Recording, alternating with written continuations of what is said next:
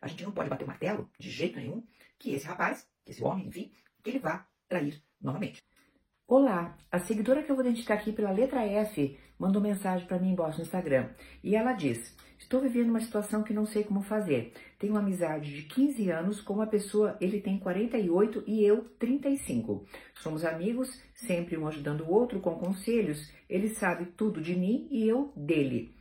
Há duas semanas ele disse que gostaria de ter algo comigo, me ter em sua vida de maneira diferente. Sinto o mesmo por ele, só uma questão me deixa com medo. Ele sempre trai as companheiras, diz não saber o que acontece, não consegue ficar sólido com ninguém. Gosto muito dele, mas esse medo de ser apenas mais uma está me deixando confusa. Poderia me ajudar? Bem, querida, vamos lá é, as possibilidades de uma amizade que se torna romance dar um bom relacionamento são muito maiores do que seria se você o tivesse apenas conhecido de forma romântica. Por quê? Porque você já há 15 anos, pelo que eu entendi, se confidenciam coisas e são honestos porque não tinham a intenção de conquistar o outro, então conseguiram ser vocês mesmos eu creio que essa é a primeira ponderação que eu tenho de fazer, que é bastante importante. A possibilidade de uma amizade que se torna romance, de ficar algo que seja duradouro e seja bom para todos, é muito grande. Vamos lá.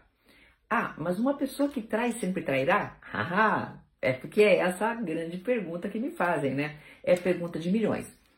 Veja bem, se uma pessoa tem um transtorno narcísico, mas o transtorno mesmo, tá?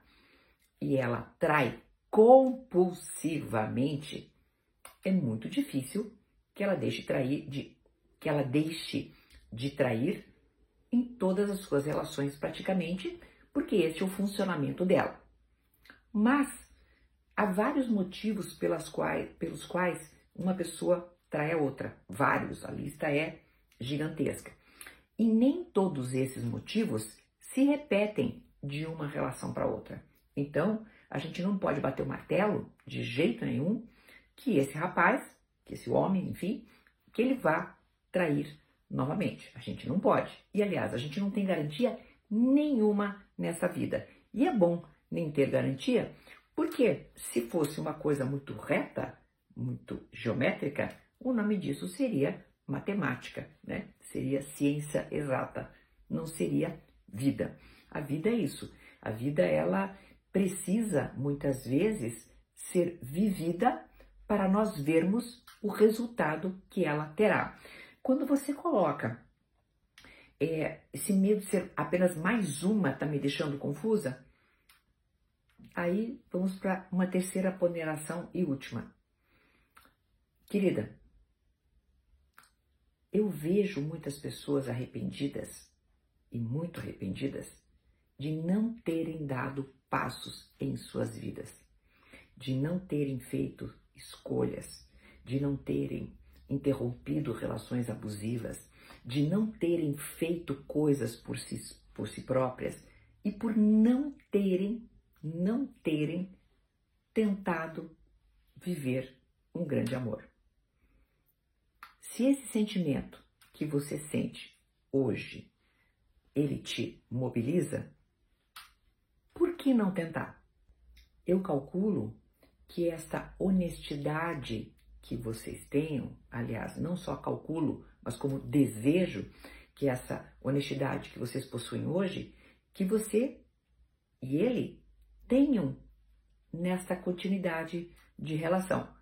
E isso vai ser muito bacana, porque se acontecer dele perder o interesse por você a ponto de se interessar por outra pessoa, eu acho que ele vai falar. Porque vocês têm essa solidez na comunicação. Nunca percam isso. E não deixe de viver tua vida, tá, querida? A vida, ela é curta, precisa ser vivida. Nós precisamos usar o raciocínio, sim, mas precisamos também deixar que o nosso coração corra solto por aí.